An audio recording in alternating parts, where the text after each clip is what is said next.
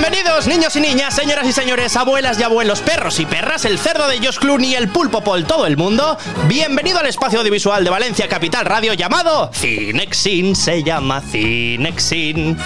En honor al proyector de cuando eras chiquitín. Así se llama esta sección, Cinexin. Todas las semanas hablaremos durante 15 minutos de las series y películas que tienen que ver. Criticaremos las que no nos gustaron y todo esto sin tener que buscar por internet y comerte 100.000 anuncios de hay solteras buscándote en tu ciudad. ¡Bienvenidos a Cinexin! Hola, muy buenos días, ¿qué tal? Ya estamos aquí otro martes más en Cinexin. Abel, ¿qué tal? uy, uy, uy, esas risallas de Halloween. ¿eh? Ay, claro, es que estamos en la previa de Halloween. ¿eh? Una semanita nos queda, ¿eh? Bueno, menos de una semana, porque el sábado ya Madre. empiezan los festivos. Sí, sí, sí, empieza el jaleo, ¿eh? Hombre, claro. Madre sí, sí, la gente que tiene muchas ganas. Ya la semana pasada ya estábamos viendo cositas de Halloween en Cinexin. sí, sí, sí, Imagino que esta, la gente se está esperando que aportemos más que películas de terror, series de Pues intriga. no, vamos pues a efectivamente vamos no. Hablar de Navidad, sí. Yo voy a ir al revés, o sea, ya lo avisé. O sea, yo realmente os voy a aportar mucho y muchas recomendaciones para que las veáis. Ajá. Pero hombre, no voy a seguir el hilo conductor que todo el mundo y sobre todo medios generalistas están siguiendo. Claro ¿Os acordáis de cuando ya murió la reina de Inglaterra? Que todo el mundo recomendaba las mismas series. Siempre que pasa algo, la gente se va a lo que tiene películas Lo y típico, series. Pues en Cinexin intentamos que sea al revés. Que sea, bueno, pues tenemos de todo. Hemos recomendado ya documentales, eh, series de tensión, series de suspense, series, pues bueno, que nos van a hacer felices durante un momento, comedias, películas que nos gustan a todos. Así que vamos a continuar por ese mismo hilo. Me gusta. Si te parece bien. Me, me encanta. ¿Vale? De hecho, hoy lo que había decidido era recuperar esa gran frase que todo el mundo hemos dicho en alguna ocasión y que cuando te montas en el ascensor la verdad, la verdad que queda muy bien, ¿no? Estás como repasando la actualidad, esa noticia, ¿no? En plan de, ostras, eh, te has Madre enterado de una noticia que no te esperabas, que a lo mejor es muy loca y este 2022 y 2021 nos han dejado bastantes noticias locas. Alucino pepinillos. Esa es la verdad. Un perro que juega al ping-pong. Claro, y eh, el comentario típico es, si es que la realidad muchas veces supera la ficción, ¿eh? ¿Cuántas veces lo hemos dicho? O sea, ya no que lo hayamos oído, sino que nosotros mismos lo hemos integrado en nuestro vocabulario. Sí, sí, sí. es que es ¿Puede ser? Es así, es así. No voy equivocado, ¿no? O sea, No, lo hemos dicho muchas veces.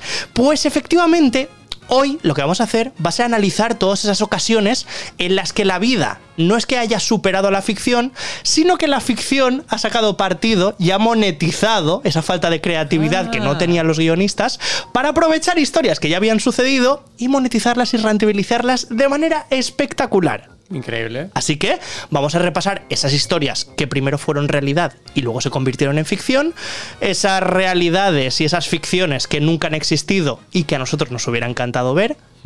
Y en general vamos a pasar un buen rato como siempre en Cinexin, pues bueno, eh, pensando lo que podía haber pasado y no hemos experimentado nunca. Si queréis, empezamos ya el camino y vemos ahí lo que he preparado, ¿te parece? Vamos allá.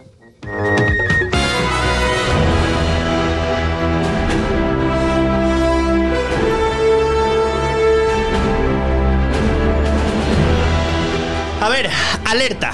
Estamos ya casi al final de 2022. Ah, pensaba que decías al final de la sección. Digo, qué susto. No, no, no, no. Acabamos de empezar. Ah, vale, vale, Nos qué quedan susto. muchas historias aún por repasar. Ah, bueno. No, estamos ya a finales de octubre del año 2022. ¡Calle loco! Ha pasado todo un año. O sea, ¿Cuándo? yo el otro día me veía en el supermercado como cogiendo las espinacas, la lechuguita para perder, bueno, pues bajar un poquito, eh, eh, em, estilizar mi silueta, ¿no? Para el verano y tal, eh, sí, llevar sí, como un cuerpo bikini perfecto y de repente estoy yendo con el saco cargando polvorones, Claro, turrones, turrones de diferentes sabores, Es que es eso lo tenemos que explorar.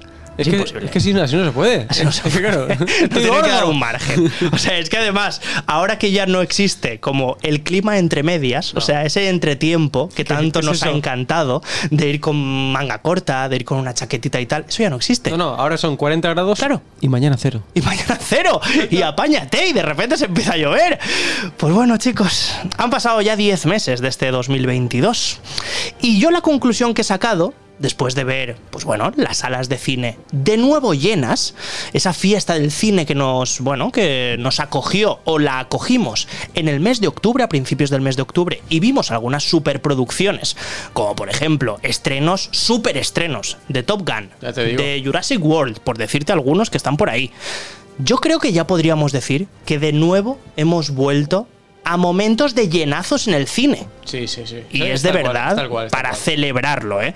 Por la parte que nos toca, las producciones españolas no han sido menos. No. Porque tenemos algunas películas, por ejemplo, la peli de Santiago Segura, la peli Padre No hay más que uno, Siempre se llena esa película. la ha vuelto a petar. Es increíble. O sea, es que es, que es increíble, ¿Cómo lleva ya haces? tres partes. O sea, es que es, es la verdad que yo no me lo explico, pero bueno, que ahí está y lo celebramos, ¿eh? Porque lleva, claro, bueno, eh, un público bastante grandioso, sí, sí. Además, Tadeo Jones, que también lleva tres tres ediciones de esta película Tadeo Jones, que es infantil, pero todo el mundo puede disfrutar de ella y también es de producción española. Pues bueno, entre las dos han conseguido que 25 millones de personas acudan a las salas y no está nada mal. Bueno, bueno, bueno, bueno. Sí, sí, pero bueno, si existe una conclusión, algo que podamos, bueno, eh, a modo de resumen hacer en nuestra cabeza, es que las películas que siempre funcionan son las de superhéroes. Son las de Marvel, las de DC, ese universo plagado de superhéroes y de ficción y de ciencia ficción Ya te digo. en la que siempre las salas están llenas. Por ejemplo, pues la última de Thor, que también se ha estrenado este año, de Batman, Dos- Doctor Strange, la recién estrenada Black Adam, que fue esta semana, este fin de semana, las primeras veces que la gente pudo ir a verla, y la verdad que, bueno, las redes sociales se han llenado también de comentarios, algunos negativos, hay que decirlo todo, pero bueno, en general, la verdad que la gente ha ido y ha llenado de nuevo las salas. Pero, Cuidado. aunque parezca imposible, no todo es como parece, no todo el oro es... ¿Cómo es eso? No, No- no no todo todo, es- lo que reluce es oro, algo Sí, así. sí. Bueno, yo qué sé. o sea, Eh, a, al fin- al a- a final- quien madruga Dios le ayuda, ¿no? Exacto, Es- efectivamente. Quien se pone a la sombra de un naranjo... Que- pues- que acaba de regalado, que no le mires el diente, hombre, el diente, ya está. Pues hay que decir que no siempre las pelis de superhéroes trajeron a tantísima gente al cine y es verdad que tuvo un momento de crisis bastante grande. Y ahora todo el mundo se preguntará, eso es mentira, Es eso mentira". estás hablando del año de la picor, de cuando se inventó el cine. No, nos plantamos en el año 1996. Vaya. Está un poco lejos, Tampoco tanto. tampoco tanto. He de decir que, bueno, mm, haciendo un poquito de memoria, en ese año, por ejemplo, subía Aznar al poder, aquí en España. Lady Di se separaba del que ahora es Carlos III de Inglaterra, Mm, Vaya. por decir algunas cosas. Y, por ejemplo, en España se estrenaba Tesis de Alejandro Amenábar.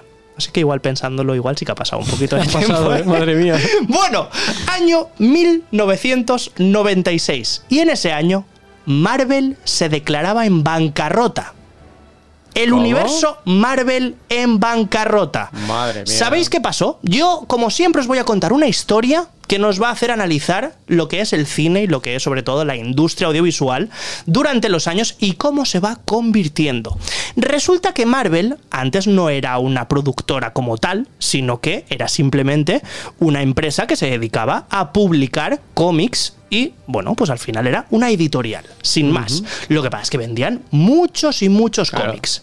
¿Qué pasó? Que de repente, mm, bueno, pues esas ventas de cómics se frenaron de una manera salvaje. Oh, mamá. Y el público, que iba, bueno, esa gente que le encantaba todo tipo de cómics de los superhéroes de toda la vida, iba a los kioscos y de repente veía que no podía comprar el último número que quería adquirir, por ejemplo, de Spider-Man. Pero Mortadelo y Filemón, ahí estaba. Mortadelo y Filemón sí que estaba Ahí y lo podías estaba. conseguir. ¿Qué pasaba? Que las grandes fortunas, los que se consideran, y en Estados Unidos hay muchos especuladores y hay un mercado de especulación increíble, por ejemplo en cromos de béisbol, que eso sí, Sí, que lo vaya, conocemos sí, un sí. poquito más, pues en los cómics, en ese año 1996, la verdad que se agravó tanto la situación que abocó a estas editoriales y sobre todo a Marvel a la crisis casi absoluta. La gente iba al kiosco, quería su número y como las grandes fortunas habían comprado todos los primeros números y todas las primeras ediciones, obviamente obviamente no quedaban y esos números valían un dineral increíble. O sea, la inflación directamente les estaba afectando. Así que en ese contexto, Marvel se declaraba en bancarrota y buscaba algunas soluciones desesperadamente. ¿eh? O sea, no, no, algo súper clarividente de pues ya lo tengo claro, vamos a montar un estudio increíble cinematográfico. No, no fue así. Dieron algunos pasos de ciego y la verdad que se dieron bastantes leñazos. Uno de ellos es que inventaron, bueno, pues unos restaurantes ambientados en sus universos fantásticos. Oh, como mola. Bueno, que eso está muy bien y hemos visto algunos restaurantes que sí que funcionaban y tal, pero en primer momento y a corto plazo no les daba el dinero suficiente como para reflotar la industria. ¿Ok? Entonces se plantearon que a lo mejor era muy buena idea producir CD-ROMs interactivos que tampoco tuvieron mucha acogida y que la gente, pues bueno, tampoco le gustaba demasiado meter ese CD en el ordenador y disfrutar de las historias, pues a partir del ordenador. Efectivamente, un chasco muy grande. La gente quería papel, la gente quería mancharse los dedos con tinta, como siempre ha sido. Bueno, y una de las situaciones que sí que les daba dinero a muy corto plazo era vender los derechos de sus personajes a estudios independientes. Y estos derechos, bueno, en un futuro se arrepintieron y mucho de haberlos vendido. Con ese dinero que hacían en un principio, obviamente, tampoco lo gastaban para vamos a montar la gran industria cinematográfica. No, no, no, no. Para comer. Ellos lo que hacían era que reinvertían ese dinero esa pasta, la reinvertían en su expansión en su negocio editorial. Ellos seguían R, R con R de seguir haciendo lo mismo, o sea, vender cómics y ya está. Bueno, pues esta situación de crisis llegó a los medios. Todo el mundo hablaba de ella. Las grandes fortunas de repente se enteraban de que Marvel estaba pasando una situación increíblemente mala. Y una de las personas que se interesó por la situación de Marvel y de verdad que estuvo muy cerca de comprar, de comprar Marvel fue Michael Jackson.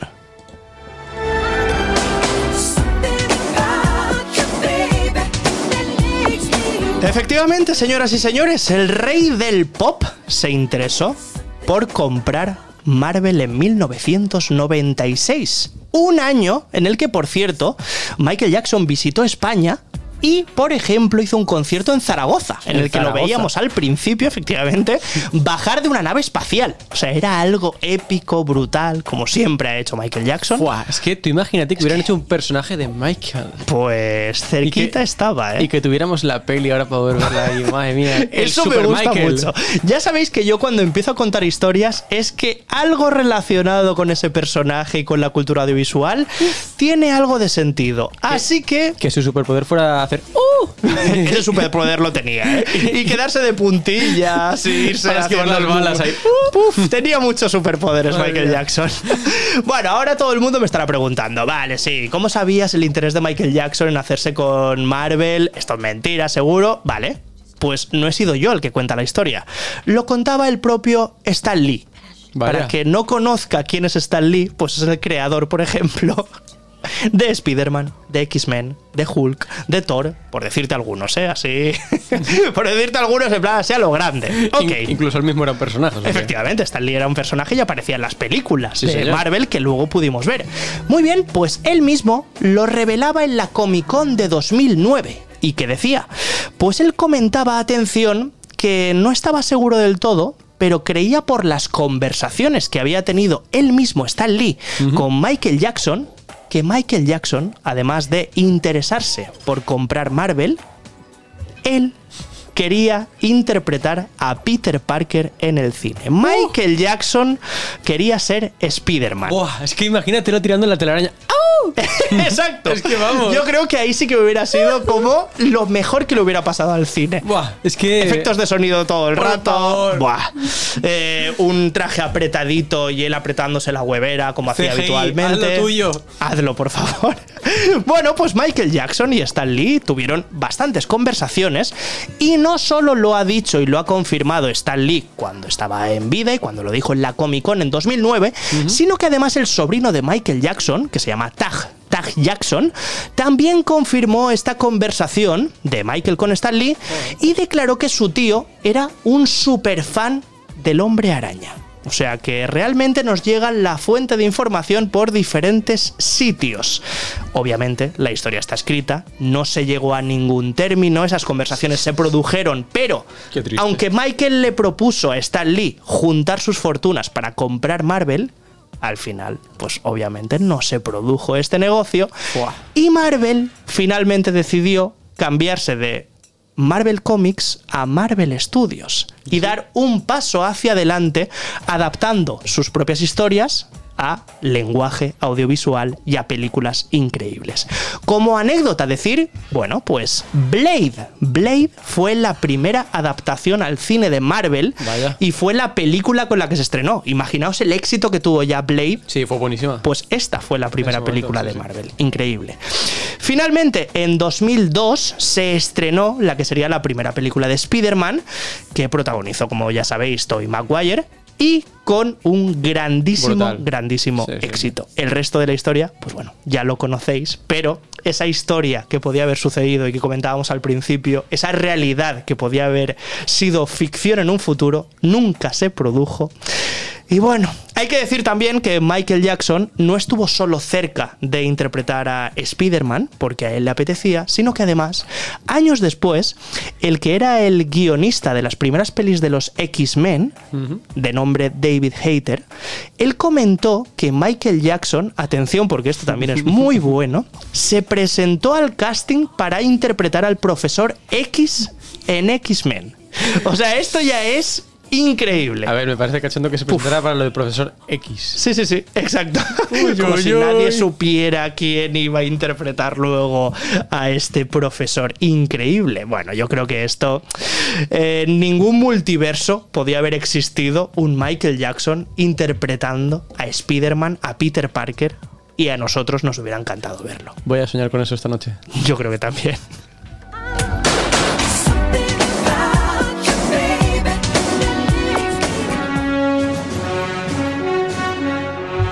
Muy bien, pues señoras y señores, por fin llegó el final de La Casa del Dragón. Primera temporada clausurada de esta precuela de Juego de Tronos. Gracias. Supongo que estos aplausos son para ellos, no para mí. No, son para ti, son para ti. La- bueno, la verdad es que aplausos, bajo mi opinión, no sé qué pensará la gente que esté escuchando este Cinexin, se lo merecen. O sea, han hecho una adaptación de esta novela que presentó George R.R. R. Martin. Increíble, creo que estaba a la altura de Juego de Tronos, Y era sin difícil. ninguna duda. Y era lo Era más difícil. complicado del mundo, porque Juego de Tronos para muchos, y creo que me incluyo, es de las cinco mejores o diez mejores series que se ha hecho históricamente, ya sea por presupuesto, por actuaciones, por historia, etcétera, por adaptación. Es increíble, pues La Casa del Dragón, ya digo, después de ver todos los capítulos que hemos visto, que está a la altura y es increíble. Obviamente, hoy no he venido simplemente a comentar el último capítulo y haceros spoiler por si alguien no lo ha visto y tal, no, no, obviamente que no. Yo no voy a hacer spoilers. No, no. simplemente, como ya sabéis, siempre investigo un poquito más acerca de las series, películas y os traigo alguna anécdota para que vosotros conozcáis un poquito más la intrahistoria que tienen todas estas series y pelis. Ok, vale, pues después de investigar me he dado cuenta de que esta historia de la Casa del Dragón se basa, y es el libro que estaba adaptado del libro Fuego y Sangre de George R.R. R. Martin, se basa en una historia también real. ¿Cómo? Una historia que sucedió en el Reino Unido. Sí, hombre. Os cuento porque os va a interesar y mucho, ¿eh? Como sabéis, eh, la serie, y esto no es ningún spoiler porque aparece en el primer capítulo y además en toda la sinopsis aparece, Seguro, ¿eh? Sí, la serie se basa en la lucha despiadada y feroz por el trono de hierro entre los miembros de la familia Targaryen, ¿vale? Pertenecen todos a la misma familia. Pues bien, estamos conociendo cómo es que los Targaryen estaban en su auge y poco a poco se va destruyendo, se van destruyendo los unos a los otros. Pues el autor, George R.R. R. Martin, que ahora ha profundizado totalmente y además de ser productor, está dentro del comité directivo de la serie, dijo en la Comic Con de este año, de 2022, que la historia de Rhaenyra la historia de la Casa del Dragón, se inspiró en un periodo de la historia inglesa conocido, atención, como la anarquía. Y este periodo diseñó la guerra civil Targaryen, por llamarlo Vaya. de alguna manera, que luego hemos visto en esta serie. Una guerra de sucesión, la anarquía, en la que se basa la serie, que se libró entre la emperatriz Matilda y Esteban, entre 1138 y 1153. Ya Han pasado yo- unos cuantos años. Ya ¿eh? decía yo que me sonaba de algo. sí, y además algunos, para los que estén más metidos en estos periodos históricos ingleses, del Reino Unido, etc., sí que sabrán que, por ejemplo, los pilares de la tierra de Ken Follett también se basa justamente entre estos años. Vaya. Y también se basa en el periodo de la anarquía, que, si no lo sabéis, fue uno de los más crueles y feroces de la historia. Y es por eso que la Casa del Dragón no podía sino fijarse en uno de los peores periodos que ha tenido Inglaterra y el Reino Unido. Podrían haber cogido de banda sonora a los, a los Sex Pistols, por ejemplo. Pues yo creo que sí, porque si no, lo más punk posible para que esto fuera muerte y destrucción. Bueno, os resumo un poquito la anarquía porque tiene miga, ¿eh? ver, Resulta que Enrique I de Inglaterra perdió a su hijo, ¿ok? Esto falleció y él era el heredero al trono y él se ahogó mientras intentaba cruzar el Canal de la Mancha. ¿A quién se le ocurre? Es que... Claro, ¿quién se le ocurre cruzar el Canal de la Mancha? Es que... Sí, es que... vamos. Y desde ese fatal incidente, lo que hizo el rey Enrique I fue nombrar heredera a su hija Matilda. ¿Ok? Años después, el rey Enrique I moría y la mayoría de los señores del reino, que habían prometido en un principio lealtad total a Matilda, bueno, pues de repente se olvidaron. Ya no había tal lealtad, ¿ok? Gente de palabra no era, eso No, ya lo no, podemos no. decir. Y tras su muerte, el sobrino del rey, Enrique, el sobrino del rey Enrique, perdón, se llamaba Esteban, él cruzó el canal, a este no le pasó nada, él cruzó el canal y sin ningún problema, y él mismo se hace nombrar rey. Entonces se entra en un periodo llamado la anarquía, donde Matilda y su primo Esteban lucharon durante dos décadas. Buah. Que no es moco de pavo tampoco. Así que, si nos basamos en esta historia y sabemos que hubo muchísimas muertes, y no os voy a decir tampoco cómo acaba este periodo histórico para que tampoco se resuelva cómo acaba la Casa del Dragón, aunque nos lo podemos imaginar también que lo hayamos visto, pues bueno, creo que nos dan aún más ganas de ver esta serie. Y si no os han entrado ganas, yo os digo de verdad que es una de las series que tenéis que visitar. La Casa del Dragón en HBO.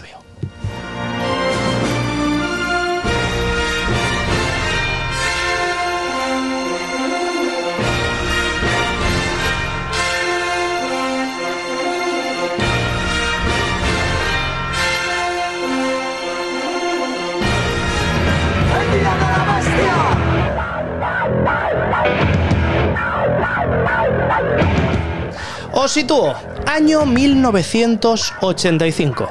Y estamos temazo, ¿eh? en Florida, temazo espectacular. Y además, quedaos con esto, el Día de la Bestia. Sí, sí. Ok, 1985, estamos en Florida y de repente las autoridades se encuentran el cadáver de un hombre llamado Andrew C. Thornton, un antiguo abogado y oficial de narcóticos de la policía estadounidense, en medio del bosque. Ahí estaba el cadáver. A su lado, el paracaídas, que teóricamente habría intentado abrir unas horas antes, y también a su lado se encuentran algunas pertenencias. Por ejemplo, un chaleco antibalas, dos pistolas, gafas de visión nocturna y una mochila con, atención, 15 millones de dólares en cocaína. Ah, bien. ¿Vale? Esto ya parece totalmente un capítulo de Crims, ¿eh? No sé si sí, habéis sí. visitado este podcast, pero lo recomiendo también. Crims. Muy bien, pues cerca de la zona, la policía se encuentra otra cosa. Otro cadáver. ¿Cómo? En este caso, el cadáver de un oso. ¿Vale? Un oso no que también nada. había fallecido y que estaba al lado de este presunto. Claro. no sabemos si llamarlo narcotraficante o al menos El oso, era, eh, el oso era narcotraficante, el oso. podríamos decirlo también. Claro, al lado del oso que había, pues bolsas con aproximadamente 30 kilos de cocaína Uf. y estaban vacías. ¿Qué había pasado? que el oso había ingerido esta cocaína. Obviamente no había soportado su sistema No, y no, en un eh. fallo multiorgánico, pues obviamente el oso había fallecido. Muy bien, eh, después de esto, ¿qué pasó? En Hollywood, en el año 2022, esta historia se recupera. Y vosotros diréis, extraño, una historia que al final tampoco tiene más, ¿no? O sea, es una historia de Bueno, un señor que quería, bueno, pasar un poquito de droga y ganar bastante dinero. De alguna manera tiene que tirar la cocaína o tiene que deshacerse de ella. Y topa con el oso. Claro, y el oso se la come y se muere. ¿Le daríais una película a esto? ¿Tú le darías una película, Abel? Es que es una historia que me está gustando mucho, ¿eh? Pues efectivamente, a los productores de Hollywood también les gustó y han decidido que en 2023 van a estrenar una película que se va a llamar Cocaine Beer, o lo que sería lo mismo en español. es, que, es que me gusta mucho. El oso de la cocaína. Pero es que... Sí, no, no, no, aplausos totales para Ovación esto. máxima. Pero es que la cosa mejora. El título ha sufrido alguna modificación, como pasa aquí en nuestro país muchas veces, que no se coge directamente la traducción, sino que se adapta. Y el título que se va a dar a esta versión de los hechos reales va a ser Oso Vicioso. Oso Vicioso.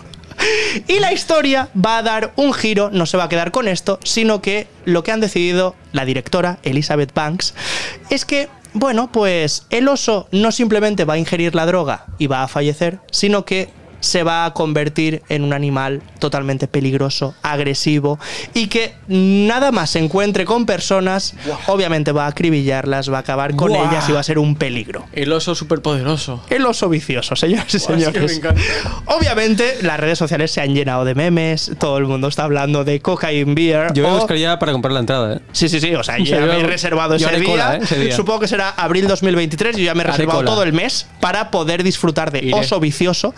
Pero es que la gente ya. Como se llamaba eh, Cocaine Beer, la gente ya lo está llamando eh, Pablo Escobier, que también me gusta mucho. Me encanta. Este animal, que como tú habías dicho, podría ser narcotraficante perfectamente. Uy, ojalá, ¿eh? Para que veáis que no todas las historias se pueden adaptar al cine. O sí. O a lo mejor sí. y esto es lo que nos deja Hollywood en otro giro inesperado de los acontecimientos. Hasta aquí el Cinexin de hoy, en el que no sé si hemos aprendido, pero al menos nos hemos echado unas risas y hemos aprendido que en la industria audiovisual lo importante es generar dinero y entretenernos al final. Y sobre todo, cuidado con los osos viciosos. Ahí está. No me quiero ir, por cierto, sin eh, decir que todas estas noticias que estamos diciendo aquí, todas estas novedades, obviamente las podéis encontrar en el canal de Telegram, en el que estamos muy activos, en el que poco a poco vamos subiendo venga, de venga, seguidores y que lo encontráis en mi perfil de Instagram y de Twitter, en ese link que tengo eh, fijado en el perfil, ¿vale? Ahí lo encontráis y bueno. Pues nos vemos la semana que viene, como siempre, aquí en Cinexin. Thank you.